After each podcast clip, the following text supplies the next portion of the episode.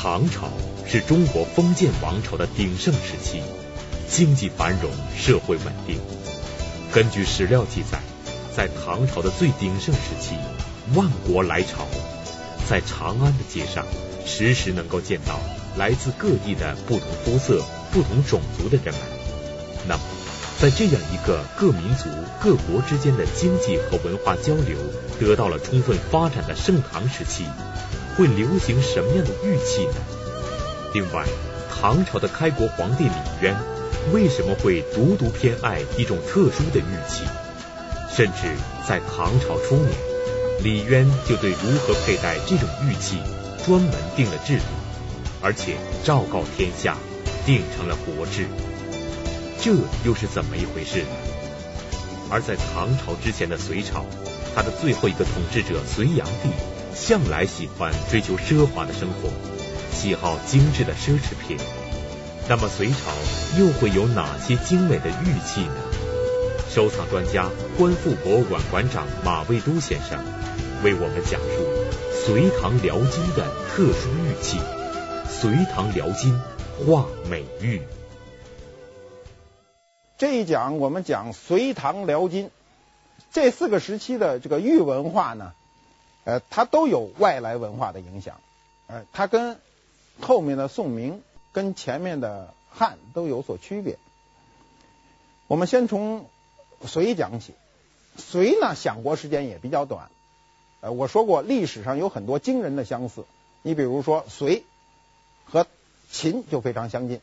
秦拿下了这个国家以后，很快就过渡给汉朝；隋拿下来以后呢，也很快的过渡给唐朝，所以他的享国时间也非常短。陕西西安李靖逊墓呢，出土了这个相当一部分玉器。那么它出土的有什么呢？跟我们相关的，跟玉器相关的就是白玉钗。我们今天倒不怎么说这钗了，过去有金钗、银钗、凤钗。呃，人名里有薛宝钗、金陵十二钗，瓷牌里有钗头凤。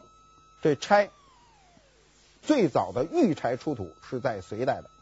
我们人类对自己的头发呀，都比较在意。今天也是这样。你看他一个人出来呀，你身上能够给人以第一印象的，往往是头发，所以发型啊什么都很重要。那么我们最早对发型的限制呢，它要依赖一些把发型固定住的一些器物。我们最早的有什么呢？有箍。讲早期玉器的时候讲过箍，把头发箍在一起，显得这个发型非常高耸。有一种东西叫髻，这个字今天基本上不用，一个竹字头底下一个开字，髻。这是一个非常古老的词，我们一般都说呢。及笄是什么意思呢？是指女孩十五岁成年了，到了及笄之年。跟我们越来越相关的有什么呢？有簪，有钗。簪是什么呢？簪是一根的。钗是什么呢？两根的，分叉的为钗，单根的为簪。钗呢，在释名释首饰中呢，它有明确的解释。他说：“钗叉也，像叉之形，因名之，就是它像叉子一样。”玉篇里是这样解释的：“说钗妇人齐髻也，妇人那当然就是女人了。旗呢是分旗，岔开了。那么鸡那肯定是一根的，那么这个钗呢就是分开的，两只的。有人认为啊。”这个妇女头上的这个钗，其实也不一定是妇女啊。早期男人的头发长的时候，也用一些工具来来固定它。那么它来自于生活，有人认为它来自于鱼叉，有人认为它来自于农叉，那个木叉就是农业用的这个叉子，还有人认为它来自于兵器。这个我们早期的这个兵器中也有带两个插头的。那么不管它是来自于什么，它一定是从生活中来的。有学者认为，它拆的这个分化，就是从簪到钗的分化，由一支到两支的这个分化呢，强调了中国古典的对称美。我们今天的发卡依然是从这上面演化过来的。由于隋代的享国时间很短，所以出土的玉器并不多。但是从这个隋代的白玉钗，我们还是可以看出隋代的玉器也是相当的精美。那么，就在隋朝亡国的同时，李唐王朝兴起了。我们知道，唐代是中国封建王朝的鼎盛时期。那么，在盛唐时期会流行什么样的玉器呢？唐朝有什么新鲜的玉器是我们以前没有的呢？首推玉带。玉带呢，实际上不是唐朝就出现的，唐朝以前就有了。但是唐朝呢，它作为国制给定下来了。我们在今天的出土的文物中可以找到呢，早期的玉带板是什么呢？呃，一九八八年咸阳机场很近，就是二十年前咸阳机场扩建的时候呢，有一个北周墓出土了一个九环玉叠蟹带。叠蟹这个词儿非常的专业，我们今天不用。叠蟹带是什么呢？它跟我们知道那个玉带板有点区别。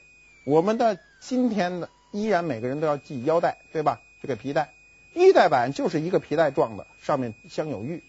那么叠蟹带是什么呢？它是在这个皮带上面呢，垂下来很多悬挂物，这就是叠蟹。叠蟹带最早一定是游牧民族带给我们的，因为他出门的时候要带很多东西，他就挂在上面了。但是挂上去以后，行动开始不方便。叠蟹它的本意是小步行走，行动艰难的意思。那么他带上这种叠蟹带呢，就限制了你的行走，限制了你的人的行走，所以这个东西就叫叠蟹。文献中记载啊，玉带制度呢是始于唐高祖。李渊时期，唐初开始作为制度。《唐实录》记载，高祖始定腰带之制，自天子以至诸侯，王、公、卿、相三品以上许用玉带。我们知道，唐代大将李靖，他由于战功卓著呢，呃，高祖李渊呢就奖励他的白玉带。我们看看《新唐书》。呃，怎么记载的？他说：“靖拓萧显时所赐于田玉带十三樺，七方六丸，樺各复环，以金固之。所以配物者，又有火箭、大犀、蒜囊等物，常配于带者。”李靖获得的这个奖励呢，带有明确的叠蟹带的特征。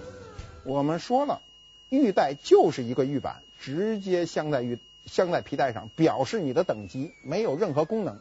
但早期的叠蟹带是有功能的，它在这个玉板之下，它有一个环。这个环呢，书上怎么写的呢？他说：“又有火箭、大犀、蒜囊等物，常配于带者。”又有火箭，火箭是什么呢？取火的工具，相当于打火机。过去古人取火是个很麻烦的事儿，我们今天是一打火机一打就着了，当时没有这个。火镰，清代的火镰，明代的火镰，我我我还使过那个东西，试过那个东西取火，反正我们赶手手法不行吧，也弄个半个小时，估计能弄着了啊！把那个火火棉搁在上面，就是拼命的打，最后就把它打着了。那么大锡是什么？我们在前几讲讲过，锡是解扣之物，对吧？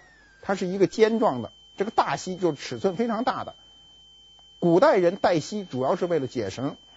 他在这段中记载呢，有七方六丸，那我们很清听得很清楚，七方就是七个方的，六丸是什么呢？丸在古意中呢，就是圆钝无棱角的样子，就是半圆状，所以跟今天的食物是非常的吻合的。李靖他是唐初大将，功勋卓著，他曾经啊南平江南、岭南，北灭突厥。呃，西定吐谷浑，战功显赫，所以他才获得了高祖李渊的这样一个特殊的奖励。文献中的记载啊，玉带的规定呢非常严格。它第一是什么呢？腰带的颜色不同。所谓颜色不同，是指腰带的这个底色，玉要镶在上面，它有一个底色，紫色为最高。中国人都对紫有非常崇高的。这个敬意，比如我们说木头时候说过，哎，有紫檀木，对吧？紫禁城，紫气东来，对紫充满了敬意。第二呢，以玉为高，这是我们一般人不能想象的。次而下之才是金银铜铁。我们一般都会认为金肯定是最高的呀，玉无非是块石头啊，金是贵金属啊。但是在腰带的等级上，玉为第一。第三呢，按照官爵的高低呢，玉从十三块到七块不等，尊卑有度。唐代礼仪玉器到了腰带这一块，它重要的一个发明就是它简化了，它已经把它的功能性的东西去掉了，变成了一个等级的象征。那么自唐到明，中国官方的这个等级都可以从腰带看出来，直接就可以腰带来表明你一个这个做官的等级。根据马未都先生的讲述，我们了解到玉带板其实就是玉制的腰带，它在唐代有着极为特殊的地位，只有三品以上的官员才能佩戴。那么，为什么在一个地方竟然一下子出土了九条玉带呢？而最有名的唐代玉带究竟又是怎么被发现的呢？我们看看唐代最有名的玉带垮呀，所谓带垮就是带板呐，是在哪儿出土的呢？是在这个西安的何家村。一九七零年十月五号，陕西西安的这个郊区啊，何家村无意中发现了一个大瓮，陶的，灰陶的，它距地表只有八十公分，非常的浅。我们一般出土文物都是需要挖很深，但是它是一个偶然，好像就是挖一个沟，一下就碰见这么一个一个瓮。这个瓮里呢，各种价值连城的文物。那么关于何家村呢，都出土过很多专著，很多人认为，很多学者认为这是仓，因为它埋的浅嘛，所以很多人认为这是由于战争匆匆埋葬的，可能是军用物资，反正各种说法都有。那么发现这个以后呢，有的学者认为说不应该就一个，应该在扩大的范围再找找。结果没没几天以后又发现一个，这里头出土了大量的金银器，出土了多少这个玉款呢？整整十副，其中一副呢是叠蟹带，九副是玉带。李白有诗啊，他说：“腰间严灵剑。”玉带明珠袍，你看到唐代呢，他在诗歌中都赞美这种玉带。何家村出土的这个玉带之漂亮，我们凡是看到实物的人都不可相信那东西是一千多年以前的，不能相信那东西是唐代的。从它的这个玉带垮当中呢，我们可以看出来哈，我们数了数，它它十五块，比唐代定制要高，它可能不算这个塔尾。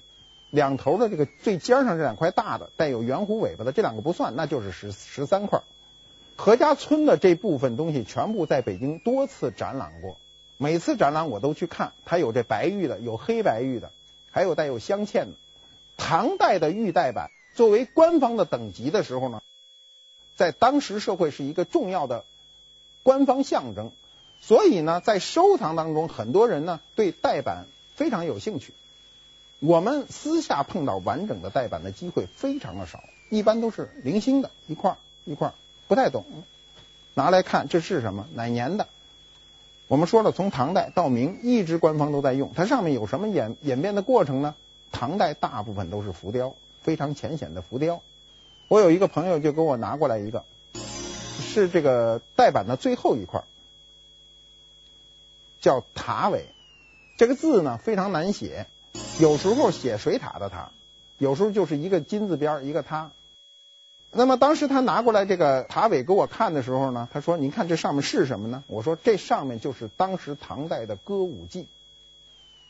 我们唐代的由于是少数民族很多嘛，他的歌舞非常发达。梨园这个词就是唐代开始兴起的。”当时唐代跟西域的文化交流非常多，音乐舞蹈交流都非常多，反映到文物上呢也非常多。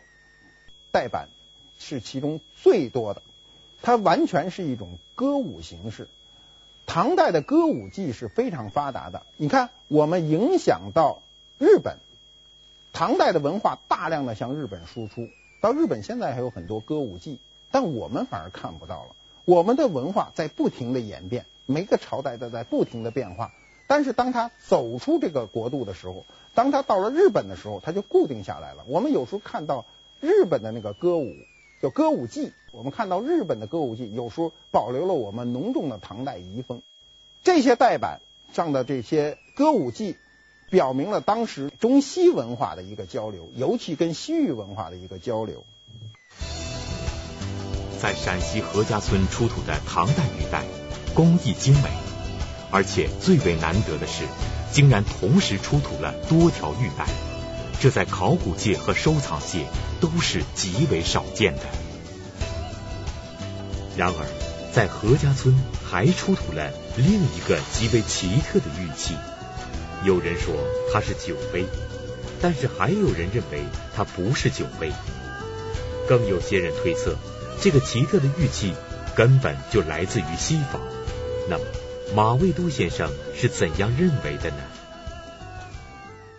何家村呢，当时出土呢，还有一个非常重要的东西，这个当时是引起轰动的，是什么呢？玛瑙兽首杯。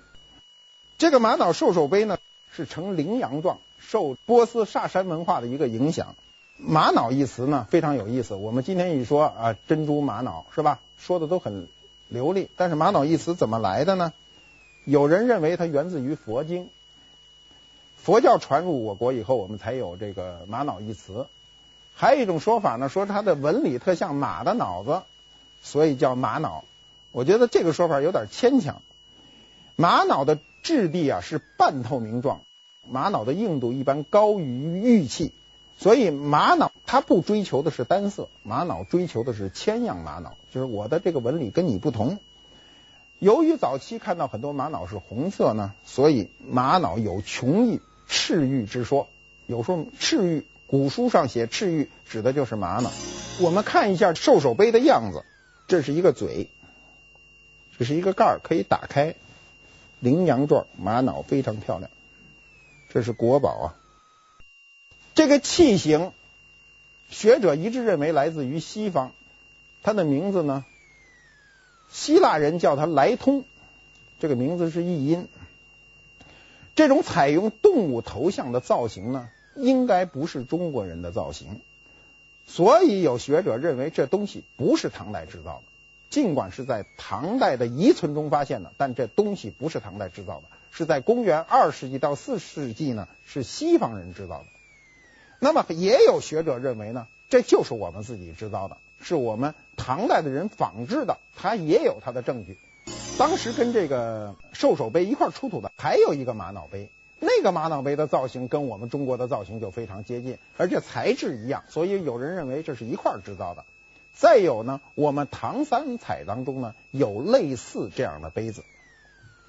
我刚才说了，上面有一个口，有一个塞。这事有点麻烦。我们怎么喝酒啊？我们怎么喝水啊？除了小孩拿奶嘴那么喝，成年人不可能把这个东西举起来在里头嘬。你想想，我们如果弄一宴会，说一人拿这么一杯子都在那打开了嘬，这成什么样了？这是这个问题所在。如果它里头是比较浓稠的饮料。比如说像酸奶一样的饮饮料，我们想还可以承受，对吧？我打开了以后，它不至于喷出来。如果现在是酒，我想在那个会上，在那个宴会上，大家一拔开就滋脸上了。正因为这种饮的方式跟中国人不同，所以大部分学学者还是倾向于这东西不是中国的，是中外交流的产物。但是它也是中国最重要的文物，今天在陕西博物馆收藏。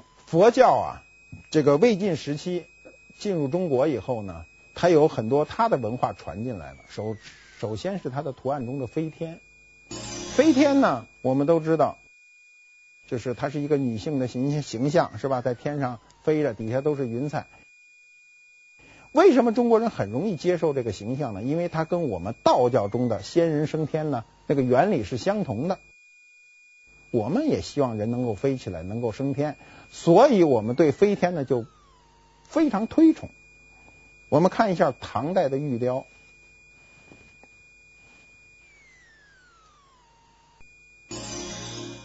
这是唐代的飞天玉雕，它首先用洁白的羊脂玉做，表示了它的纯洁。那么它的动作呢，也表现出来它这种飞腾的这种优美。飞天对于中华民族，它显示了什么特点呢？显示了我们的这种想象，一种想象的空间。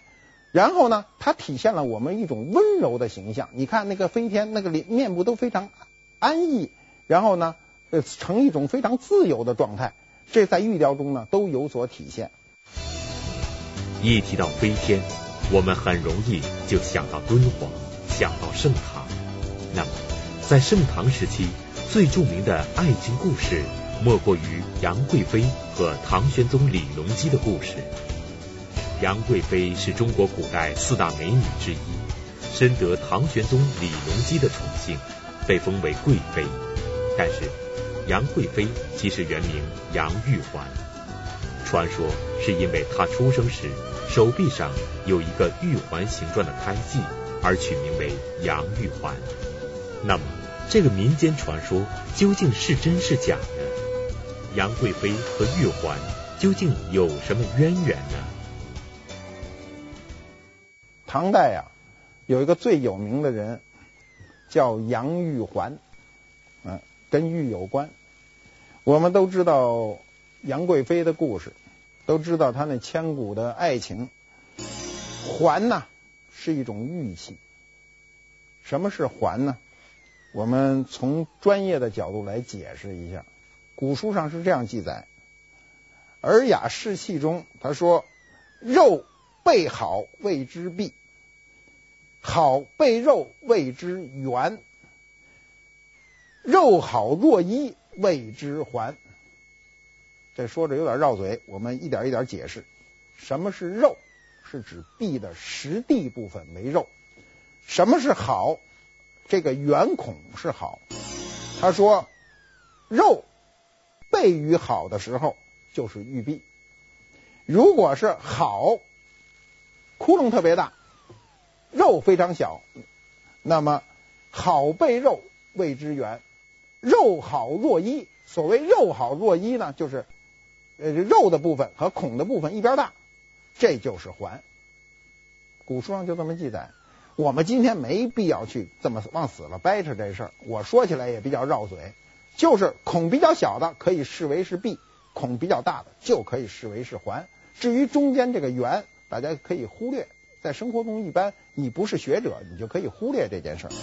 那么，我们说杨玉环呢，她为什么叫杨玉环呢？据说她生下来的时候，这个手腕上有一个环状的白色胎记啊，这是据说了。我想这都是后人给文学添加的。父母恐其不祥，才采取环套之意，所以呢，取名玉环。开元天宝遗事有这样的记载，说贵妃素有肉体，治下苦热，常有肺渴，每日含一玉儿于口中，盖借其凉，经络肺。什么意思呢？他说啊，杨贵妃啊，素有肉肉体，估计就是说他胖，人人说的比较婉转啊。治夏苦热，胖子都怕热，这差不多。是这个规律啊，常有肺渴，一热就是就肺热呀，肺渴嘛，觉得渴。每天呢，找一个玉儿，含在嘴里，然后借其凉呢来润肺。哎，我觉得不知道这招灵不灵啊？反正自个儿含着的时候也得含大一点。我们要是嫌热的时候含一个玉，一定要含大一点，含小了弄不好就吞下去了。我在这个早年逛地摊的时候啊，碰见过一个玉环，这个玉环很有意思。它跟我们常见的战国到汉的完全不一样。我们看一下图，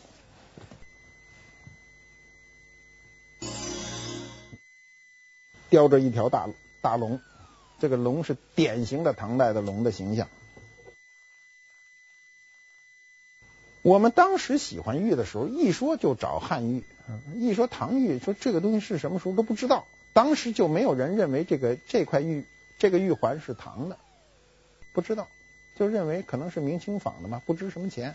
我当时注意一下龙纹，我一下就想起了上海博物馆有这么一块璧。哎，他曾经在很多书上专门介绍过。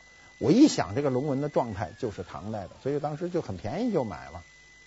那么我觉得收藏当中啊，很大程度上你要注重一些偏门，你有时候死盯着一个大家都知道的事儿，你很难获得一个呃很好的收藏。就是你比如说，我们都知道汉币好，那我们都去追求汉币，那追求汉代的币，你再买的机会就很少。唐朝的币尽管生产的很少，但是一旦出现，很多人都不认识，反而会价格低廉。所以收藏中注重偏门，比注重热门要好很多。在盛唐时期，手工业空前繁荣，加上与外域少数民族的交流十分广泛，所以出现了一些带有异域风情的玉器。而辽金是少数民族政权，他们的玉器和唐代玉器相比，就更为奇特了。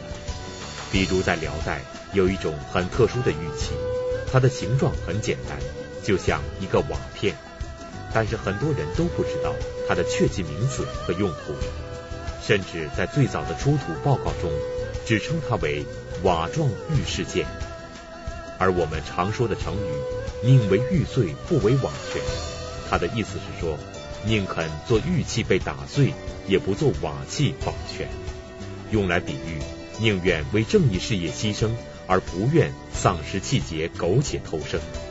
那么，这种奇特的玉器为什么会制作成瓦片的形状呢？辽金呢是少数民族政权，辽金是一种游牧民族，所以他最关心的一定是动物、鱼，他赖以生存的东西，所以在。辽金的玉器当中，动物形象是非常多的。我们看一下它的交颈鸳鸯，典型的辽代玉器，交颈的鸳鸯。那么，少数民族也用这样的玉器来表示他的这个爱情。辽代有很多很特殊的这个玉器，比如有一种玉器啊，叫壁钩，这只有辽代有，其他朝代都没有。所以一旦它出现的时候，一般人都不认得，它就是一个瓦状的。那么早期的出土报告说碰见这种东西，都定为叫瓦状玉饰件，都不知道它是干嘛的，就说像瓦一样的，带有一点圆弧，这东西干嘛的呢？是少数民族用来驯鹰的，搁在壁上，鹰站在上面，它防止那爪子抓伤你，所以它这搁一块，搁一块玉。成这种瓦状，说文中啊是这么解释，他说呀，钩啊，臂一也，原来是射箭用的。射箭的时候，左臂非常容易受伤。如果我们是正常的右手的话，你拉开弓以后，这个地方非常容易受伤，所以他用皮革这个包裹保保护你这胳膊。所以呢，这东西叫钩，是左臂的护套，一般是用革用皮革做的。那么玉臂钩呢？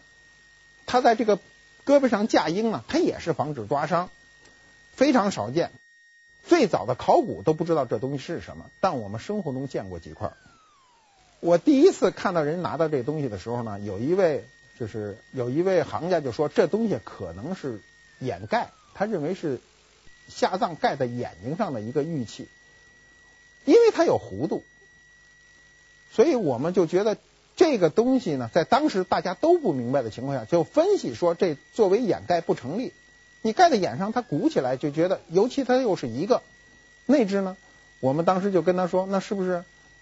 我说你这除非是给独眼龙盖的，怎么就一个呀？他说那里就一个呀。我当时不知道是什么，而且个儿比较大，比一般的眼盖要大，所以有人说是不是一个盖盖上俩眼了？那俩眼还得对，往里一对就盖上了吗？我们对辽代的东西啊，其实要有一个全面的了解，就知道肯定不可能是掩盖，因为辽代它是有面具的。我们看到大量的铜的、银的、铜鎏金的辽代面具。辽代的葬式它本身已经改变了汉代以前的那个葬式了，它是用金属器做一个面具盖在脸上，所以你了解这个，你就知道这个东西不是掩盖。后来呢，经过。呃，发掘经过这个多年的这个考古的成果，大家现在都知道这东西叫壁钩，是辽代特有的训练鹰的一个玉器。这种玉器呢，对于收藏来说是一个很大的乐趣。它本身呢，这个玉器的本身没有什么特殊，是一般都是素器，没有光，没有纹饰，是光的。这种瓦片状的壁钩，玉质温润，是辽代所独有的特殊玉器。除了辽代，其他朝代目前都没有出土。而相对在金代最为有名的玉器，就首推春水玉和秋山玉了。春水秋山，光听名字，我们多数人可能会认为这是雕刻有山水图案的玉器。但是，春水玉和秋山玉上，为什么偏偏雕刻的都是些动物图案呢？辽金是挨着的，对吧？它的习性有很多，也是非常接近。呃，金代的玉器有一个典型的东西叫春春水，一个叫秋山。春水是什么呢？是指一种海东青鸟，也叫狐，一种小型的鹰。这种小型的鹰呢，它是抓天鹅的，专门抓天鹅，用训练出来抓天鹅。女真呢，它是承袭契丹的这种春天游猎的方式。皇帝到每年春天的时候，在上风在上风口呢望天，一看见天鹅来了，就命令放鹰，就是放这个湖，海东青。很小的鹰，这个鹰有一个独特的本领，它一旦看上天鹅以后呢，它弄不动它呀。那个鹰就这么大点，天鹅多大呀？它在天空中呢，就一把就抓住这个天鹅的脑袋以后呢，就摁住了这脑袋，一直往下摁，一直给我摁到地上为止。到秋天的时候，依然要打猎。当时呢，主要的猎物是鹿，虎不是主要的猎物。我们猎虎的场面。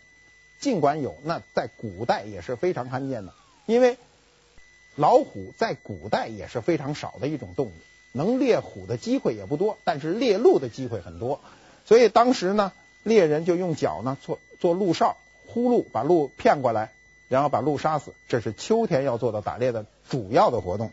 所以秋山玉，它借用一般都要借用那种玉皮子，黄色的。反映秋天的那种，呃，落叶前的那种景色。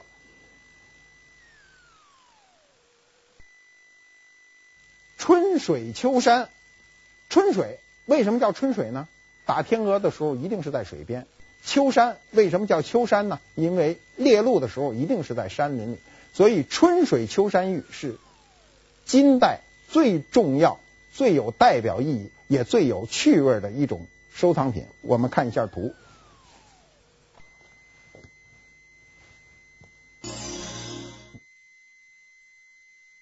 这是这个天鹅，这是海东青，看到了吗？很小一点，海东青。这是老虎，这是鹿。春水秋山，春水秋山玉自打金代发明以后呢，一直影响到元明，所以收藏当中非常容易，非常容易碰到这种玉。但是有一点，这里最贵重的一定是金代的，而不是元代和明代的。我碰到过一个人，他收藏了很多春水秋山，非常多。然后曾经有一次呢，他把我叫去说，说我这个呢买了很，我是见这种玉我就买，但是年代我不是太能分清。他说你能不能来帮我看一看？然后我就去看了。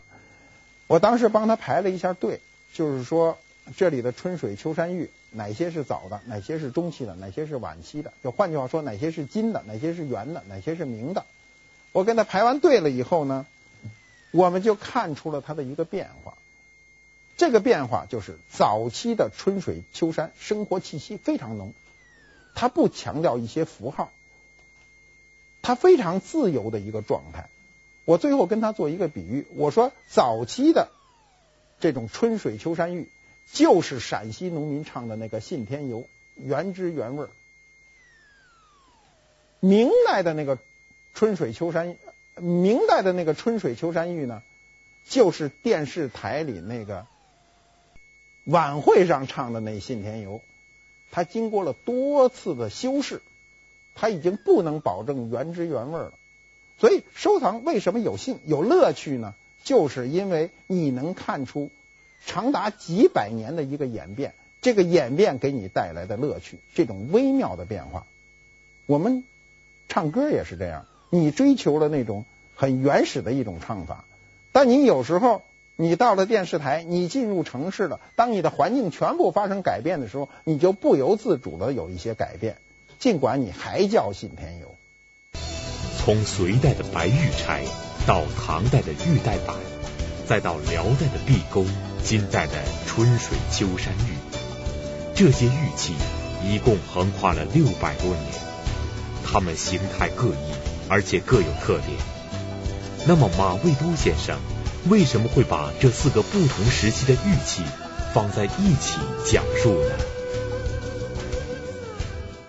隋唐辽金这个这四个时期，我们为什么要放在一起讲呢？因为这四个时期的玉文化有很多接近之处。隋呢和唐呢都带有少数民族血统，辽金就不用说了，大家都很清楚，一个契丹，一个女真。隋唐辽金的玉器啊。呃，凸显的是少数民族的风情，它跟汉和后面的宋明有所不同。它玉的祭祀礼仪的功能明显的下降，生活的气息明显的增加。我们刚才说的春水秋山玉，明显的能看出它的生活气息。它这些气息呢，主要是唐代通商以后呢。是玉器具有了商品的一些特征，一旦玉器具有了商品的特征，它就开始向世俗低头。唐代的玉器跟扬州有很大关系，我们都知道，当这个开凿大运河以后，扬州就作为了这个通商的重镇，尤其是国际通商的一个重镇，它带来了很多外来的文化，又把我们的文化也从这儿带出去。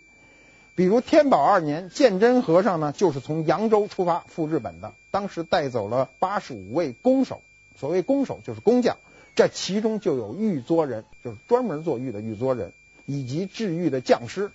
八十五个人里有专门做玉的人带往了日本，表明了我们当时文化跟这个日本的一个交流。宋代到明呢，我们的制玉文化相对进入了一个低潮。进入了低潮，也有低潮的一个乐趣。我们下一讲就讲宋到明的玉器。谢谢大家。